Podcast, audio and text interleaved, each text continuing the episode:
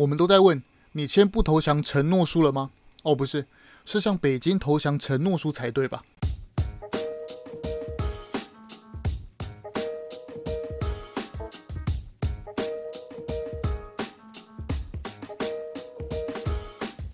我们一起说真话，事实需要让更多人知道。欢迎收听台湾国际时事 Podcast。很多人私讯问说：“哎，奇怪，我们这么久都没有上新节目，频道怎么了吗？”但其实啊，就是前阵子，我运动脚不慎扭伤，后脚跟上面那条应该是阿基里斯腱受伤。哇塞，那边痛起来真要命啊，站都站不起来。天气温度变化很大。如果听众大家有要运动的话，记得一定要彻底做好暖身运动。在之前的节目啊，我常常听到认知战与假消息。平常时啊没选举，所以大部分人并没有感觉。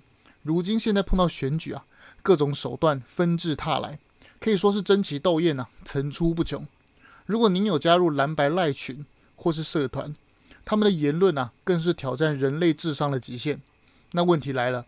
现在有很多风向与传闻，我们要怎么样分辨真假呢？啊，其实很容易啊，就看看有没有证据嘛。再来就是那个爆料者本身，他过去言论啊，他的信用度多少？最后再想一下，他讲的这整个故事的脉络，合不合理？如果上述三招还是无法分辨，那就用最后一招立场转换。首先，先把当事人的名字遮住，闭上眼睛，心中默数三秒。最后想想，如果这样的事情发生在自己支持的候选人身上，我们会怎么去判断？怎么去做评断？所谓的将心比心、换位思考，想必答案都在每个人的心里。然而，我们在这云淡风轻地说，就真的有人都能明辨是非，做正确的判断吗？显然不是。这个时候就有人会说：“哎，奇怪，你怎么又在危言耸听？”哦，不不不，我真的要认真说啊，这真的不是我乱说的。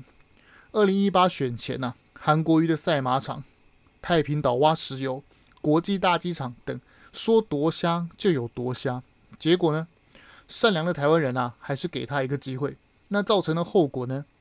没想到是一个不学无术、睡到中午、一心只想选总统的。心理学家早就说过啊，人类是无法正确判断事情的对与错，还有真伪。所有的事情判断，在人们的眼中都必须要有对照组，就是因为有了对照组，才能凸显那个稍微比较好的选项，提供人类分辨。选举也是一样的，候选人过去做过什么事，遇到事情怎么处理，当遇到私利与公众事务抵触时，那他是怎么选择的，还有人格特质，都应该是我们选择的标准。不过，根据我们多年的台湾选举的观察，就是有那一群人稳稳的，每次都会去投，就是因为这些人的仇恨啊，才会到这一秒钟还在污蔑台湾的防疫成绩。我讲难听点，就是因为陈时中的防疫好嘛，所以去年才可以让你们罢免陈柏维，才可以提四大公投扯台湾后腿，到现在还可以生龙活虎的骂人呢。这些人嘴巴喊说要复兴中国，要复兴中华民国，要建设大中国。他们看不起台湾，贬低台湾，心向往之，心向中国的这群人，你们转头去看看中国现在在共产党治下是什么样子？重庆男子啊，在大骂中共防疫；郑州富士康镇暴警察进驻，与当地的工人啊多次流血冲突。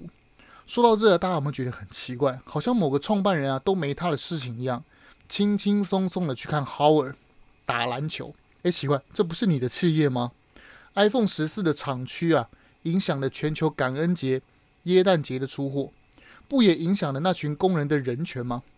尽管我们无法得知啊，那个厂区内究竟发生了什么事，几个疑似传闻啊，也绘声绘影，把里面形容成恶灵古堡 Umbrella 企业。但就目前传出的消息啊，富士康把原来五百块的薪资啊。调高成三倍到每日一千五百元，也无法阻止工人成群结队的逃难似的离开。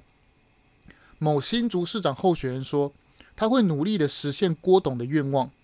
我们真的很想问啊，那个把民主不能当饭吃、推崇威权、蔑视民主的那个人，在对照到现在中国郑州正上演的富士康暴动事件，这个人是难道是要把这个价值、把财团的愿望完完整整的进驻新竹市政府，用郑州富士康的经验管理竹科、台积电、联发科吗？想想真是毛骨悚然啊！过去不管是谁啊，在选举的时候，其实都很怕与某某财团挂钩，而这个新竹市长候选人呢、却大喇喇的说：“我背后是谁？我告诉你。”我要实现某财团的愿望，我真的不知道。再过四十八小时啊，会不会又让新竹市再次上演上次二零一八高雄的戏码？讲简单的，如果我们不去投票，就是让这些蓝白投票部队得逞嘛。他们用仇恨来迷惑，用似是而非的谣言把政治抹脏，让真正中立的选民啊觉得它脏，不想去碰。用大量的谎言冲淡事实的真相。讲白了就是啊，这些人心中觉得你陈时中要染指台北市啊，他们觉得国家是他们的才对，所以才会觉得当初啊陈水扁选上总统是窃国，他们觉得你台湾人啊根本就是低劣的民族嘛，所以才会用日本皇民啊来骂台湾人，些难听的词汇啊，我写稿的时候是真的不想要去，原本不想要去讲出来，但他就活生生的出现在长辈赖群啊。我还是特地挑一些啊比较不难听的字眼，省级冲突、国族认同，从头到尾都在台湾这个社会里啊没有消失。尽管民进党上下都绝口不提此事，但不代表这个问题啊不存在。我想大概只有我这个白目才敢讲出来。他们难道不知道蒋万安是草包吗？他们当然知道。他们不知道陈时中的防疫不错吗？他们当然知道吗？他们不知道郑文灿桃园、林佑昌基隆、林志坚新竹做得不错吗？他们当然知道。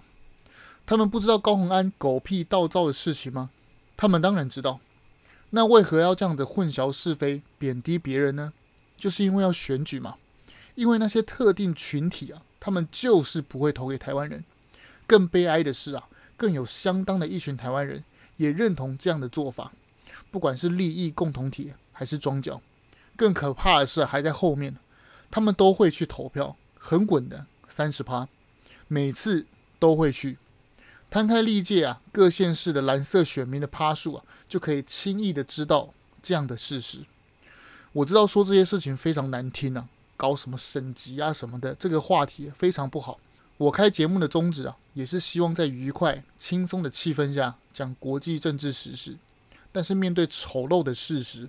我们必须要去了解这个肮脏的脉络，这样才能真正去了解，进而去明辨是非。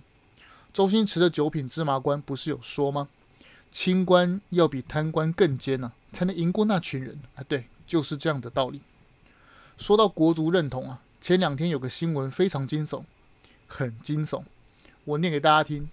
我们之前常说的认知战，红媒在台湾把蓝白支持者洗脑。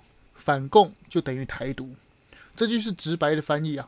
更厉害的同义词句就是啊，因为民进党贪污，所以很怕新竹还是哪里被别人选上。诶，先讲，我认真觉得民进党的确应该也必须要被监督。两个认同台湾的党共同竞争，让国家更好，这样才能正面竞争，让国家让人民过得更好嘛。但不应该是用这种血口喷人的方式监督。如果你觉得民进党有贪污，那非常好，快点拿出证据，我这边也可以帮你讲嘛。你馆长不是很多朋友吗？很多蓝白民意代表，很多立法委员，快点拿出证据，就有如高虹安助理们一样，去地检署检举，一刀毙命嘛，而不是在那边讲说什么啊，民进党垄断媒体。在我看来，就是因为你们这群人把事情做成那样，你馆长过去的双标，信用破产。才会让大部分的人觉得对你没好话，不是这样子吗？自己啊，在高速公路逆向行驶，当然会觉得所有人都与你相向而行，不是吗？前两天开直播，该该叫说你被查水表，结果事实是什么呢？例行的工商普查吗？大家都有啊。然后新北市政府啊，对你的空气品质进行调查，这样也可以该该叫说什么啊？民进党拜托放过你。更好笑的是，才隔一天，马上出来说：“哦哦，我在揶揄民进党，这到底在干什么？拜托一下国人啊！那些一直在骗你的政治人物、名嘴、媒体还是什么网红啊，拜托别再去看他，给他流量干嘛？今天诽谤，明天否认，这样子的把戏不就跟柯文哲学的吗？这样的政坛风气是好的吗？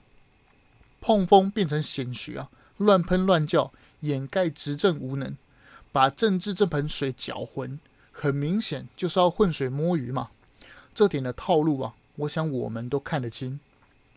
那些什么胡说八道的，就别去看了，请来追踪我的频道，让认真做节目的我不孤单啊。对了，这两个礼拜我没上新节目，但是我的流量其实一直都在增加啊，我非常高兴，也希望大家能给我更多的鼓励与鞭策。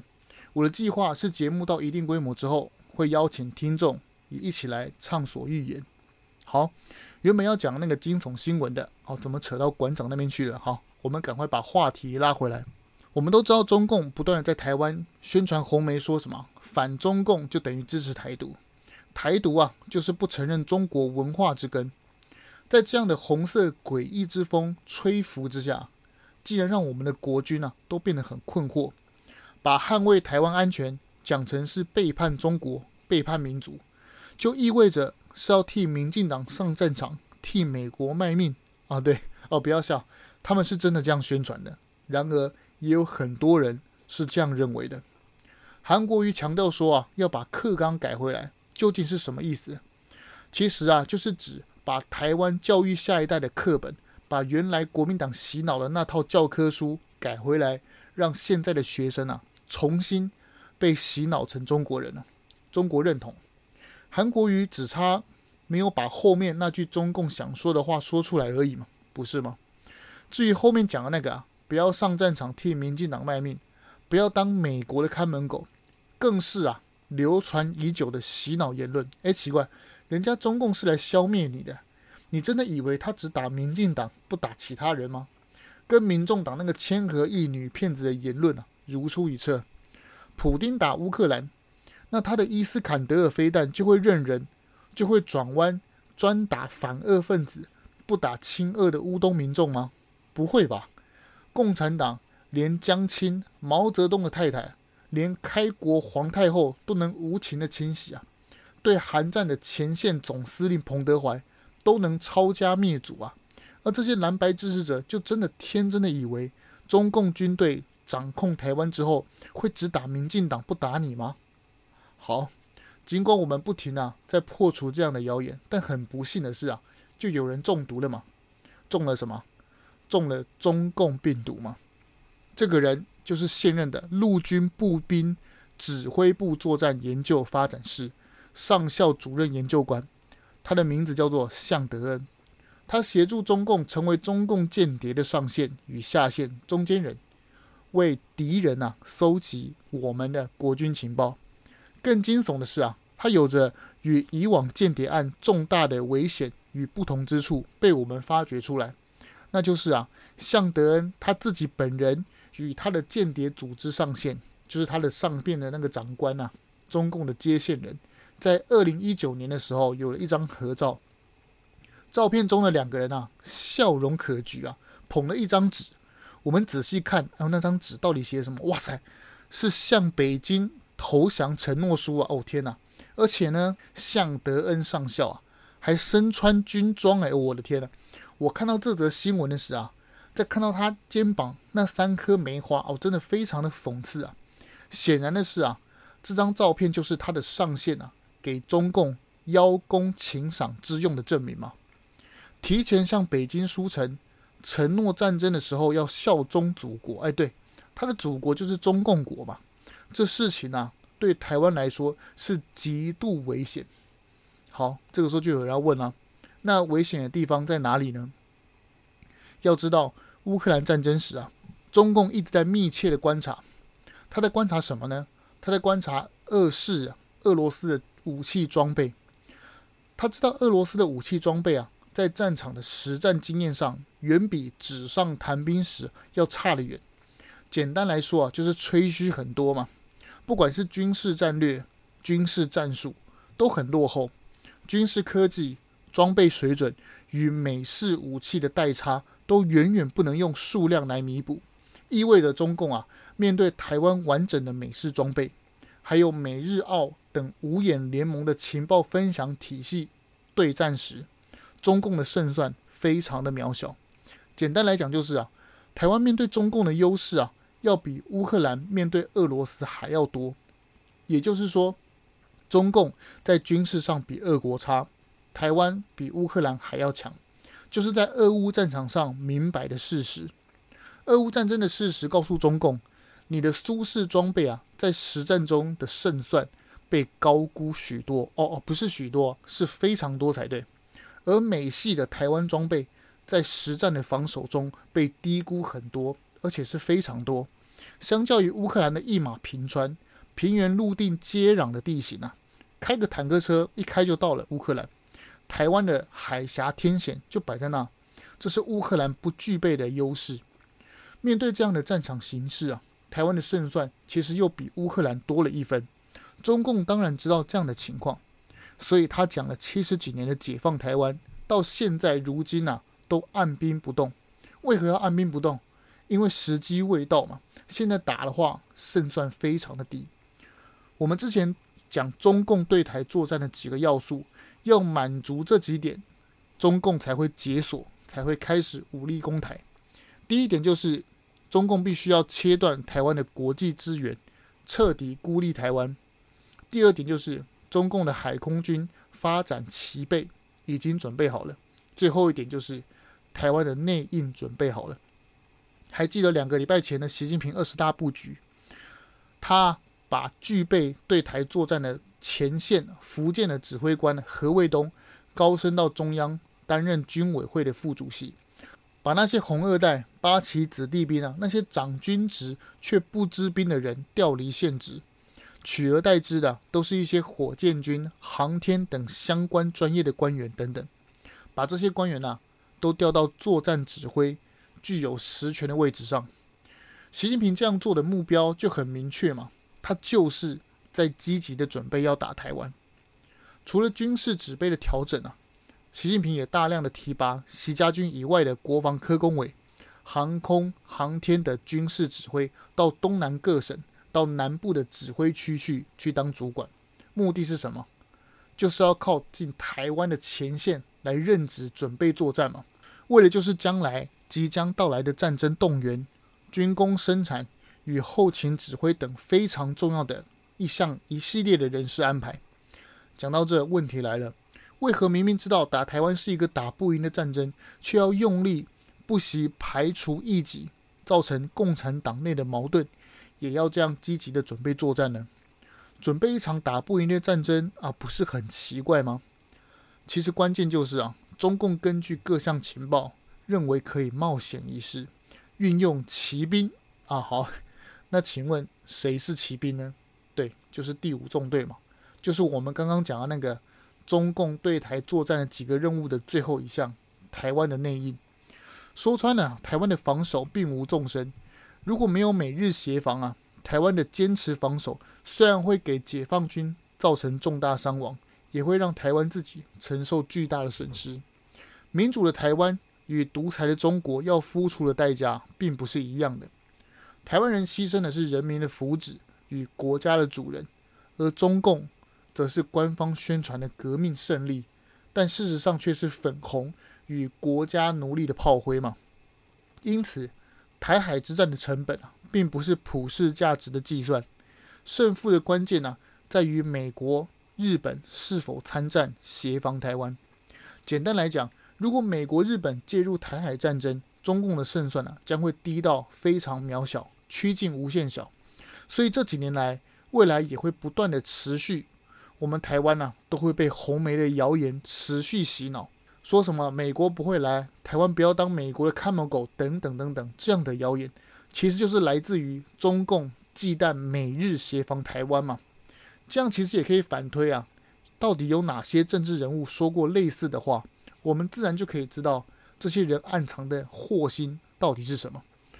切断美日参战，就是我们刚刚讲的那个中共对台作战的要素第一点嘛。那刚刚提到那个向德恩，他做的事是什么呢？是真的以为能复兴伟大的中国，还是真的能和平？当然不是。对台作战的那三要素啊，就是台湾安全的安全带，它正在被偷偷的、被不知不觉的割断中。哎，是的，它是进行时。而刚刚提到那个被抓到的那个向德恩间谍上校，就是在做砍断台湾安全第三点。对，他在做内应，也就是中共的第五纵队。这些向北京书城签投降承诺书的内应，贪中共每个月给你四万五万台币的这些人。恰恰就是把台湾推向战争边缘的危险局势人，不要那边把自己说的啊多么崇高，说什么维护台海和平，判决书啊上面写的明明白白，就是你贪图那几万块钱嘛。与你接线的那个某时报的前记者啊，真的这家报纸啊，真的别看了，这家报纸啊，把他的记者位置提供给敌国当接触台湾军方的平台。正在背地里搞倒我们的国家，明面上发行的报纸胡说八道，摧残我们的意志，打认知作战；暗地里啊，派假记者接触军方啊，发展内线，用民主的漏洞啊，躲在言论自由、采访媒体的第四权之下，行使搞垮台湾的肮脏事。这不就我们正在面对的危机吗？然而，这些内应的成型啊。却会加速习近平的误判，让他觉得哎，可以对台动手。这也就是说明啊，为何中共还要在喜滋滋、殷殷切切的准备这场入侵台湾的战争嘛？因为堡垒要从内部攻破。好，问题来了，那请问这些内应有多少人呢？隐藏在向德恩水下的冰山究竟有多大呢？好，那么在四十八小时之后即将到来的地方选举呢？还记得二零一八吧？民进党兵败如山倒，然后中共就发表了一国两制宣言，说要直接统一台湾。这些历史啊，不就历历在目吗？如果这次二零二二年民进党再次输给那些蓝白红共，会不会也给习近平误判？哦，原来台湾人这么想要当中国人啊？那我还不赶快动手？如果民进党惨败，会让美国、日本等西方国家怎么看台湾？会不会觉得，哎，你们是不是要当中国人？那那我是不是不要帮你呢？不是我故意要把地方选举啊讲成亡国感，而是这个世界啊就是这样子看待这件事情嘛。而且民进党的县市长其实都做得没有不好，我们应该要给他支持，鼓励肯做好的事情，给他继续执政，而不是给那些吊车尾的执政、选举全靠嘴的柯文哲嘛。如果让他得逞的话，啊，不就给他一个错误的印象，想让他想说，哎，反正我选上不做事，用嘴巴胡说八道就好了。请问这是我们要的国家，要的政坛风气吗？这个时候就有人问啊，哎，你提了这么多蓝白的事，哎，怎么不提民进党？也有很多传闻啊，比如说柯文哲、黄珊珊在馆长的直播中影射林志坚在新竹贪污。好，那我们就说这个。新竹市议会议长、副议长与国民党的议会加起来稳稳过半吧。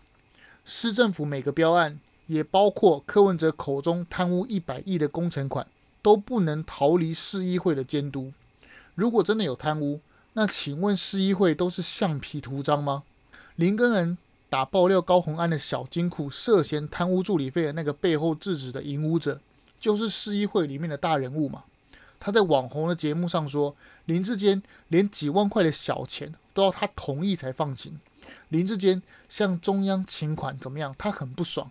诶，奇怪，如果市议会的大人物说的属实，不就证明新竹市政府对预算的使用严谨程度非常之高吗？退一百步来说，新竹市议会这么讨厌林志坚市长，那请问会不会用显微镜去监督市政府？那为何没有检查出贪污呢？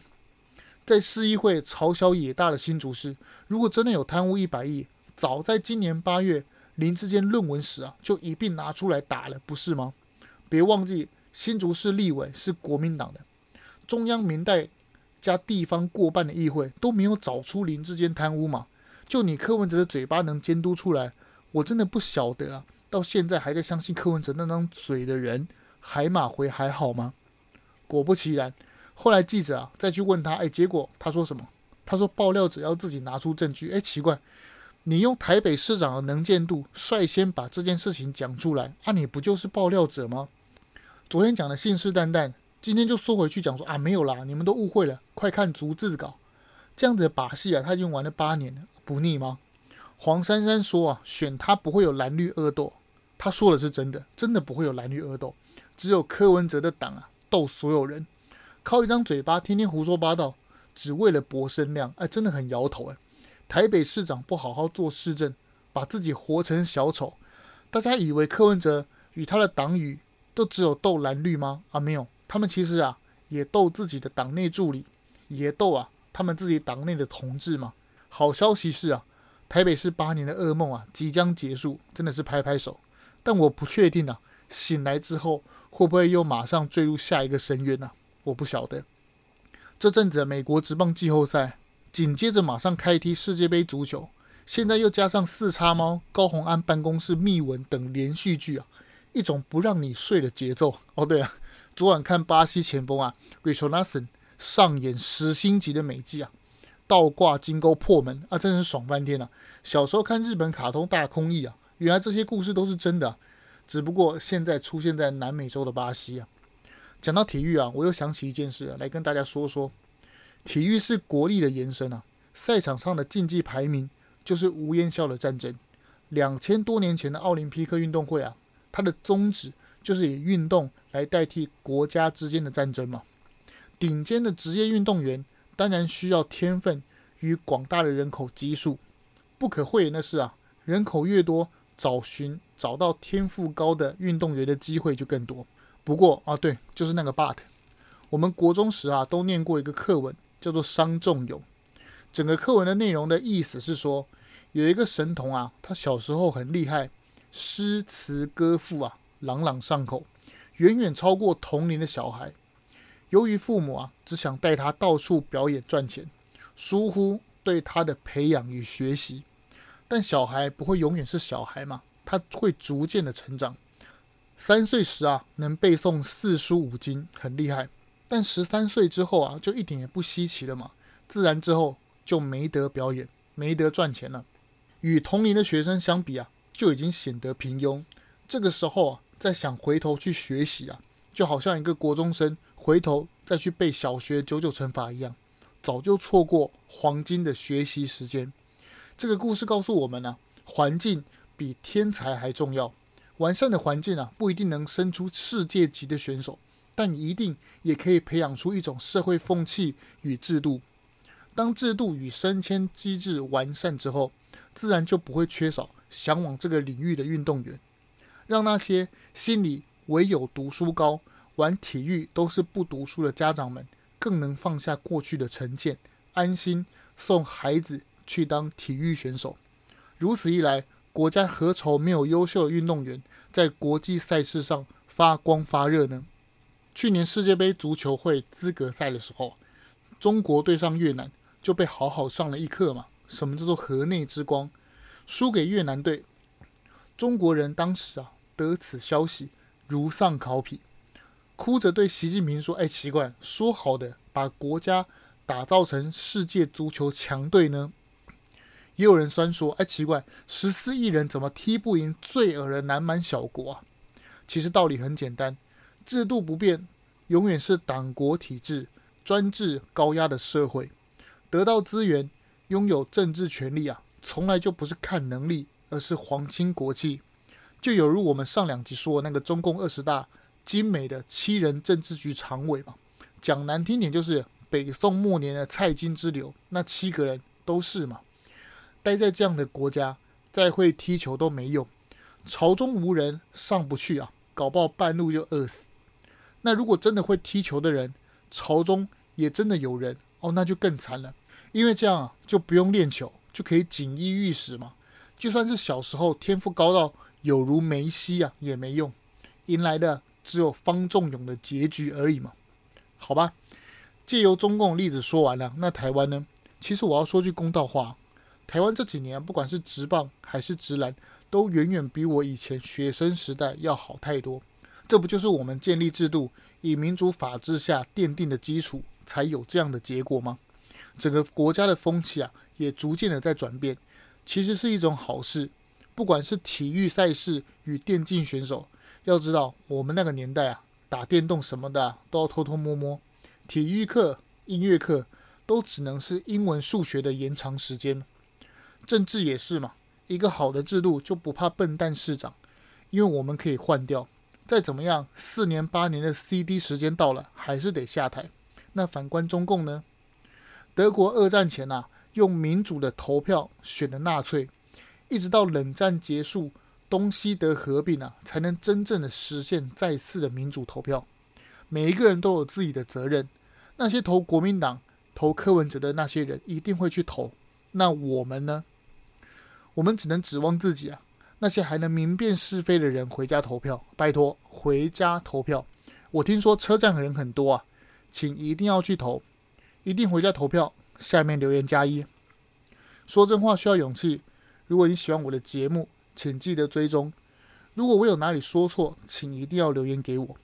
越来越多人听我们的节目，一起关心时事，请分享我们节目给更多朋友，让我们一起独立思考，让社会更进步。台湾国际时事 Podcast，我们下一集见喽。